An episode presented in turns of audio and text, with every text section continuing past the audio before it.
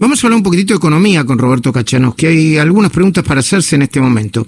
La primera, este principio de fin de año, con esta baja del dólar porque hay más pesos, es, parece que es una cuestión estacional. ¿Es solo estacional? Luego, che, el mercado cambiario está tan volátil que en cualquier momento el, el dólar puede volver a subir, no sé si hasta los 200. Roberto Cachanos que me va a decir algo que ya dijo. El, el dólar siempre sube, ¿eh? tarde o temprano siempre sube. Y lo tercero es si tiene consistencia esta política económica y este plan económico mientras se espera eh, el acuerdo con el Fondo Monetario Internacional. Roberto Cachanos, que muy buenos días, ¿cómo va? ¿Cómo te va? ¿Bien? Bien, te hice las tres preguntas juntas para ganar tiempo, che. Sí, ahora me tengo que acordar de las tres. Va, No, pero no, vamos. no, no. La primera es la del dólar. Sí, arranquemos con el dólar. Eh, el dólar eh, eh, bajó, eh, está creo, ahora no, no tengo el número, pero Sí. está- debe estar bajo el ciento. Mm, se agachó por debajo de los 150, creo. Mm. ¿Y por qué si se agachó? ahora, mm.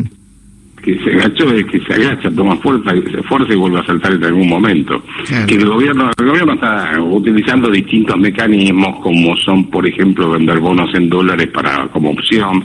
¿sí? De hace bajar el control con liquidez, impacta sobre el blue y también manos amigas y llaman y no, no pedes, etcétera.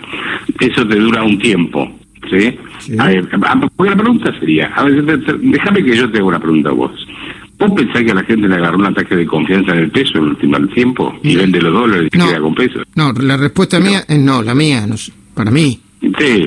Eh, Bueno, hay que tener mucha imaginación como para pensar que efectivamente la gente le agarró un ataque de amor por el peso, ¿no es cierto?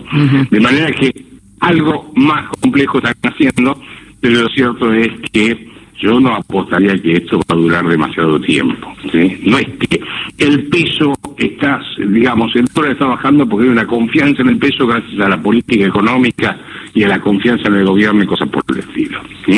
Así que eh, yo te diría, esto es transitorio y agarrante cuando se empiece a mover de nuevo. Mm, ok. La- Porque unidad la expansión monetaria que están haciendo y todas las cosas que están haciendo, necesariamente vas a tener fuga hacia el dólar en algún momento.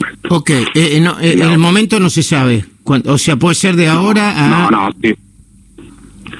El momento no lo sé y si lo supiera con todo el afecto que te tengo, yo en este momento estaría en una plaza tomando sol y arbitrando por internet y no te estaría atendiendo. Ok, ahora, Claro, eh, porque ese- ese- ese- los economistas vendemos humo y queremos vender que sabemos cuándo y cuánto y eso no es verdad. Exactamente. Bueno, luego está el tema del acuerdo con el fondo, ¿no? Que aparentemente, por todos los datos que nosotros manejamos, no, no va a ser ni rápido ni fácil.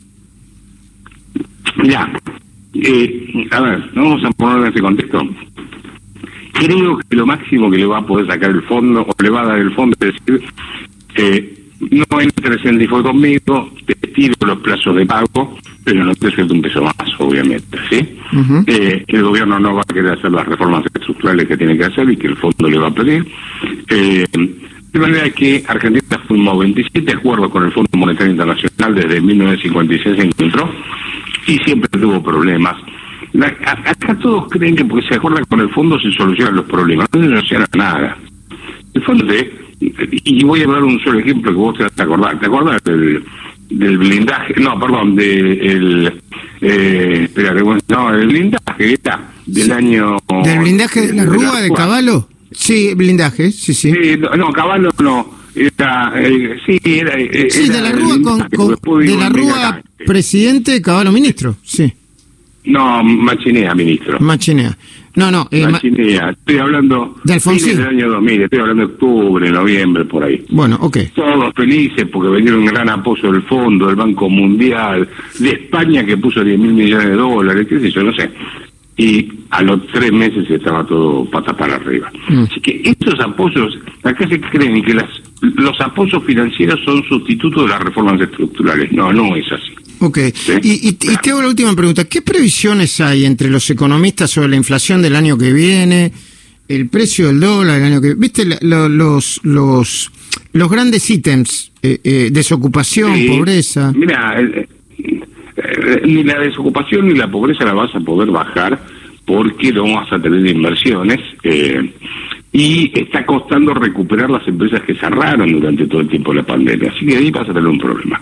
Tipo de cambio, vas a tener otro serio problema si no ajustan el tipo de cambio porque va a llegar a un punto donde no vas a tener dólares a 85, 87 pesos o lo que sea para importar insumos.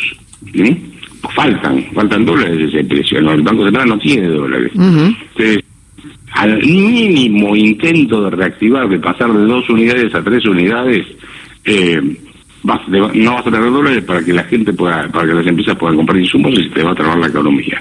Y ahí vas a entrar en un problema. Ahora, el problema es que si vos haces todo eso, te faltan las tarifas a los servicios públicos, que habían dicho que se iban a empezar a subir en marzo, en enero, y creo que ahora pasaron para marzo. Ojo, porque si vos haces todos esos ajustes en el medio de un año electoral, no solo nos pegamos una piña económica, sino que esos van a tener un serio problema económico, de manera que no sé cómo van a hacer para aguantar. Muy bien. Yo lo que veo es una inflación en alza. Muy bien. Gracias, Roberto. Gracias por compartir.